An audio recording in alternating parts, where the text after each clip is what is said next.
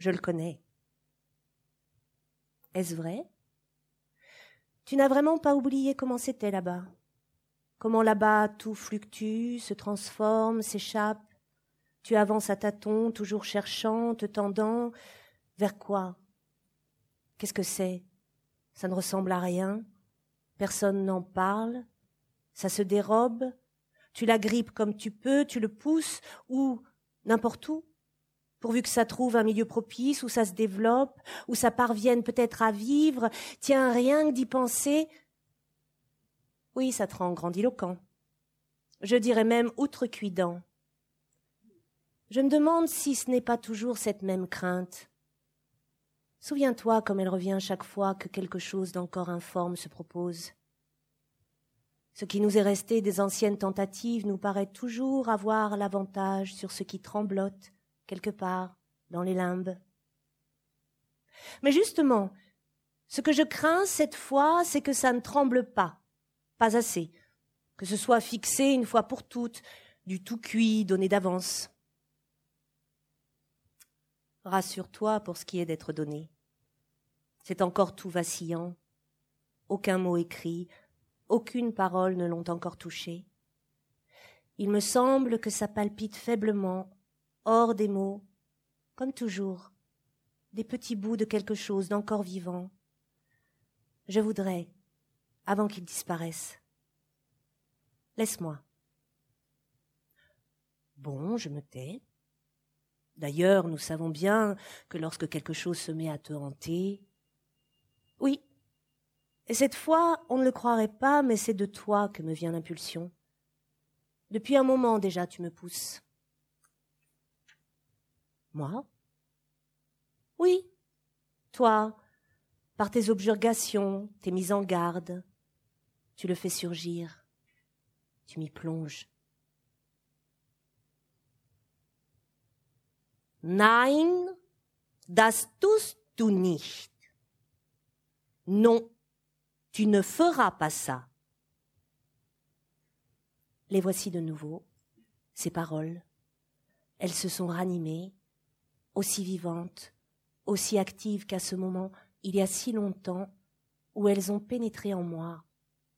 Elles appuient, elles pèsent de toute leur puissance, de tout leur énorme poids, et sous leur pression quelque chose en moi d'aussi fort, de plus fort encore, se dégage, se soulève, s'élève. Les paroles qui sortent de ma bouche le portent, l'enfoncent là-bas. Doch, ich werde es tun, Nein, das tust du nicht. Non, tu ne feras pas ça. Ces paroles viennent d'une forme que le temps a presque effacée. Il ne reste qu'une présence. Celle d'une jeune femme assise au fond d'un fauteuil dans le salon d'un hôtel où mon père passait seul avec moi ses vacances, en Suisse, à Interlaken, ou à Bettenberg. Je devais avoir cinq ou six ans, et la jeune femme était chargée de s'occuper de moi et de m'apprendre l'allemand. Je la distingue mal, mais je vois distinctement la corbeille à ouvrage posée sur ses genoux, et sur le dessus une paire de grands ciseaux d'acier. Et moi, je ne peux pas me voir, mais je le sens comme si je le faisais maintenant. Je saisis brusquement les ciseaux, je les tiens serrés dans ma main, des lourds ciseaux fermés, je les tends la pointe en l'air vers le dossier d'un canapé recouvert d'une délicieuse soie à ramage, d'un bleu un peu fané au reflet satiné, et je dis en allemand Ich werde es zerreißen. En allemand? Comment avais-tu pu si bien l'apprendre? Oui, je me le demande. Mais ces paroles, je ne les ai jamais prononcées depuis. Ich werde es zerreißen. Je vais le déchirer. Le mot zerreißen rend un son sifflant, féroce. Dans une seconde, quelque chose va se produire. Je vais déchirer, saccager, détruire ce sera une atteinte, un attentat criminel. mais pas sanctionné comme il pourrait l'être. Je sais qu'il n'y aura aucune punition.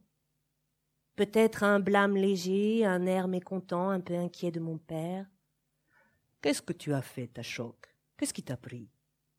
Et l'indignation de la jeune femme. Mais une crainte me retient encore, plus forte que celle d'improbables, d'impensables sanctions devant ce qui va arriver dans un instant, l'irréversible, l'impossible, ce qu'on ne fait jamais, ce qu'on ne peut pas faire. Personne ne se le permet. Ich werde es zerreißen. Je vais le déchirer. Je vous en avertis, je vais franchir le pas, sauter hors de ce monde décent, habité, tiède et doux. Je vais m'en arracher, tomber, choir dans l'inhabité, dans le vide. Je vais le déchirer. Il faut que je vous prévienne, pour vous laisser le temps de m'en empêcher, de me retenir. Je vais déchirer ça. Je vais le lui dire très fort. Peut-être va-t-elle hausser les épaules, baisser la tête, abaisser sur son ouvrage un regard attentif. Qui prend au sérieux ces agaceries, ces taquineries d'enfant Et mes paroles vont voleter, se dissoudre, mon bras amolli va retomber, je reposerai les ciseaux à leur place dans la corbeille.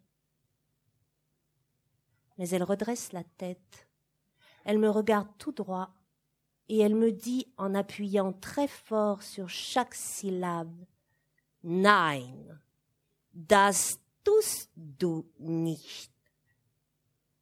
Non, tu ne feras pas ça exerçant une douce et ferme et insistante et inexorable pression, celle que j'ai perçue plus tard dans les paroles, le ton des hypnotiseurs, des dresseurs. Non, tu ne feras pas ça. Dans ces mots, un flot épais, lourd, coule. Ce qu'il charrie s'enfonce en moi pour écraser ce qui en moi remue, veut se dresser, et sous cette pression, ça se redresse, se dresse plus fort, plus haut, ça pousse, projette violemment hors de moi les mots si je le ferais. Non, tu ne feras pas ça. Les paroles m'entourent m'en serre, me ligote, je me débat. Si je le ferais, voilà, je me libère, l'excitation, l'exaltation tend mon bras, j'enfonce la pointe des ciseaux de toutes mes forces, la soie cède, se déchire, je fends le dossier de haut en bas et je regarde ce qui en sort, quelque chose de mou, de grisâtre, s'échappe par la fente.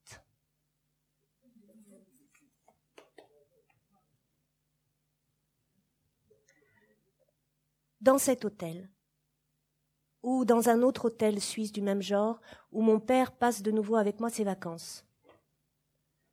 Je suis attablée dans une salle éclairée par de larges baies vitrées, derrière lesquelles on voit des pelouses, des arbres.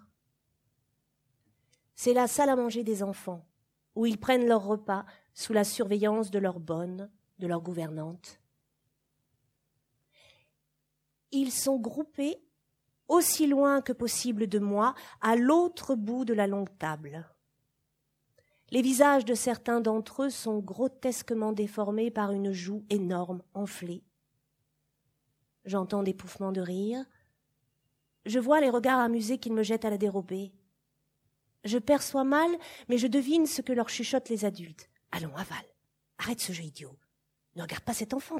Tu ne dois pas l'imiter. C'est un enfant insupportable. C'est un enfant fou enfant maniaque.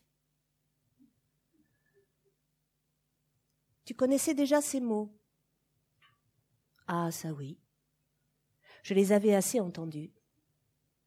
Mais aucun de ces mots vaguement terrifiants, dégradants, aucun effort de persuasion, aucune supplication ne pouvait m'inciter à ouvrir la bouche pour permettre qu'il soit déposé le morceau de nourriture impatiemment agité au bout d'une fourchette, là tout près de mes lèvres serrées.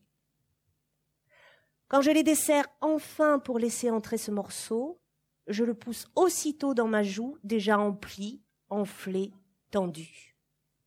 Un garde-manger, où il devra attendre que vienne son tour de passer entre mes dents pour y être mastiqué jusqu'à ce qu'il devienne aussi liquide qu'une soupe. Aussi liquide qu'une soupe étaient les mots prononcés par un docteur de Paris, le docteur Kervilly. C'est curieux que son nom te revienne aussitôt quand tant d'autres tu as beau les chercher, oui. Je ne sais pas pourquoi, d'entre tant de noms disparus, le sien se lève. Ma mère m'avait fait examiner par lui pour je ne sais quel petit trouble juste avant que je parte rejoindre mon père. Ce qui me fait penser, puisqu'à ce moment-là elle habitait Paris avec moi, que je devais avoir euh, moins de six ans. Tu as entendu ce qu'a dit le docteur Kervilly. Tu dois mâcher les aliments jusqu'à ce qu'ils deviennent aussi liquides qu'une soupe. Surtout ne l'oublie pas quand tu seras là-bas sans moi. Là-bas on ne saura pas. Là-bas on oubliera, on n'y fera pas attention. Ce sera à toi d'y penser. Tu dois te rappeler ce que je te recommande. Promets-moi que tu le feras. Oui, je te le promets, maman. Sois tranquille. Ne t'inquiète pas, tu peux compter sur moi. Oui, elle peut en être certaine. Je la remplacerai auprès de moi-même. Elle ne me quittera pas. Ce sera comme si elle était toujours là pour me préserver des dangers que les autres ici ne connaissent pas. Comment pourrait-il les connaître? Elle seule peut savoir ce qui me convient. Elle seule peut distinguer ce qui est bon pour moi de ce qui est mauvais. J'ai beau leur dire, leur expliquer. Aussi liquide qu'une soupe, c'est le docteur, c'est maman qui me l'a dit, je lui ai promis. Ils hochent la tête, ils ont des petits sourires, ils n'y croient pas. Oui, oui, c'est bien, mais quand même, dépêche-toi donc, aval. Mais je ne peux pas. Il n'y a que moi ici qui sais, moi ici le seul juge. Qui d'autre ici peut décider à ma place, me permettre, quand ce n'est pas encore le bon moment? Je mastique le plus vite que je peux, je vous assure, mes joues me font mal, je n'aime pas vous faire attendre, mais je n'y peux rien, ce n'est pas encore devenu aussi liquide qu'une soupe. Il s'impatiente, il me presse. Que leur importe ce qu'elle a dit? Elle ne compte pas ici. Personne ici, sauf moi, n'en tient compte. Maintenant, quand je prends mes repas, la salle à manger des enfants est vide je les prends après les autres ou avant. Je leur donnais le mauvais exemple, il y a eu des plaintes des parents. Mais peu m'importe. Je suis toujours là, à mon poste. Je résiste. Je tiens bon sur ce bout de terrain où j'ai hissé ses couleurs, où j'ai planté son drapeau. Des images, des mots qui évidemment ne pouvaient pas se former à cet âge-là dans ta tête. Bien sûr que non. Pas plus d'ailleurs qu'il n'aurait pu se former dans la tête d'un adulte. C'était ressenti, comme toujours, hors des mots, globalement. Mais ces mots et ces images sont ce qui permet de saisir tant bien que mal, de retenir ces sensations. Que je cède que je consente à avaler ce morceau sans l'avoir d'abord rendu aussi liquide qu'une soupe, et je commettrai quelque chose que je ne pourrai jamais lui révéler quand je reviendrai là-bas chez elle. Je devrais porter ça enfoui en moi, cette trahison, cette lâcheté. Si elle était avec moi, il y a longtemps que j'aurais pu n'y plus penser, avaler sans mâcher comme j'avais l'habitude de le faire. Ma mère elle-même, telle que je la connaissais, insouciante et distraite, l'aurait vite oubliée mais elle n'est pas ici. Elle m'a fait emporter cela avec moi, aussi liquide qu'une soupe. C'est d'elle que je l'ai reçu. Elle me l'a donné à garder.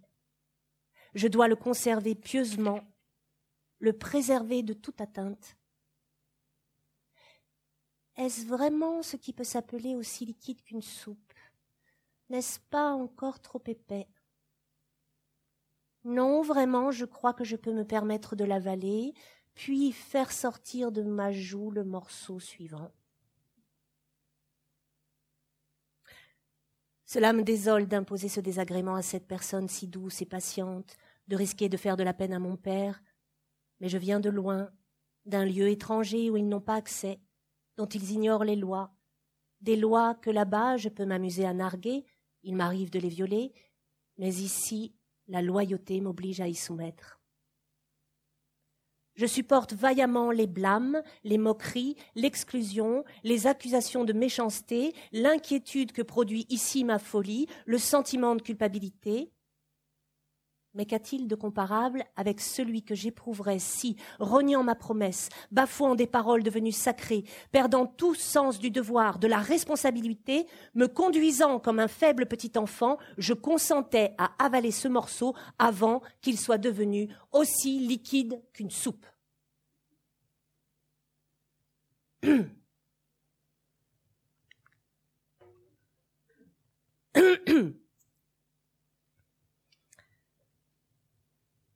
et tout s'est effacé dès le retour à Paris chez ma mère. Tout a repris cet air d'insouciance. C'est elle qui le répondait. Oui, elle, toujours un peu enfantine, légère, s'animant, étincelant quand elle parlait avec son mari, discutait le soir avec leurs amis, dans ce petit appartement de la rue Flaters, à peine meublé et assez sombre. Mais elle ne semblait pas le remarquer, et je n'y faisais guère attention. J'aimais rester auprès d'eux, seulement les écouter sans comprendre, jusqu'au moment où leur voix devenait étrange, comme de plus en plus lointaine, et je sentais confusément qu'on me soulevait, m'emportait.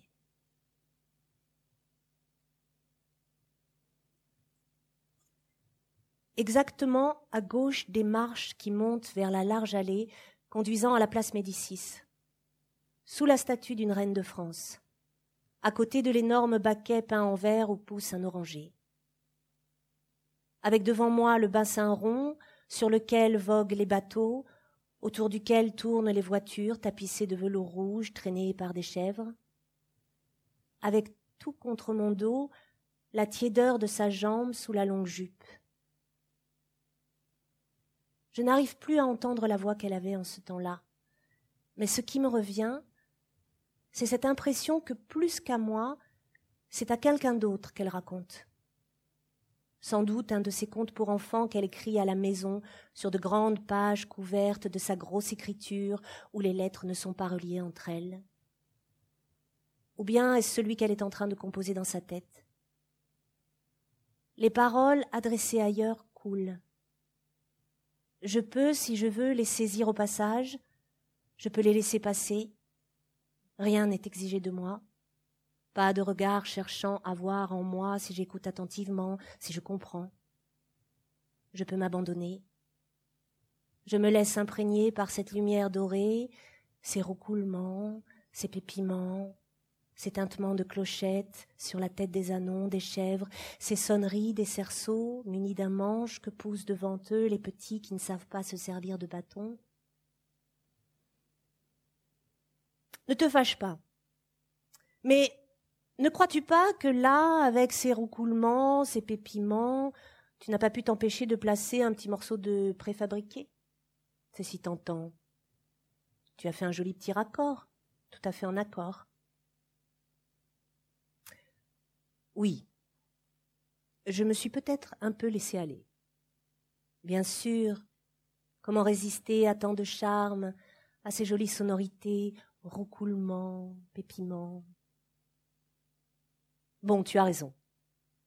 Mais pour ce qui est des clochettes, des sonnettes, ça, non, je les entends. Et aussi des bruits de crécelles, le crépitement des fleurs de celluloïdes rouges, roses, mauves, tournant au vent.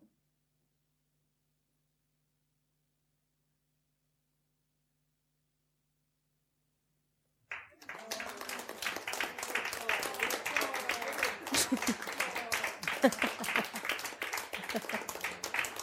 you.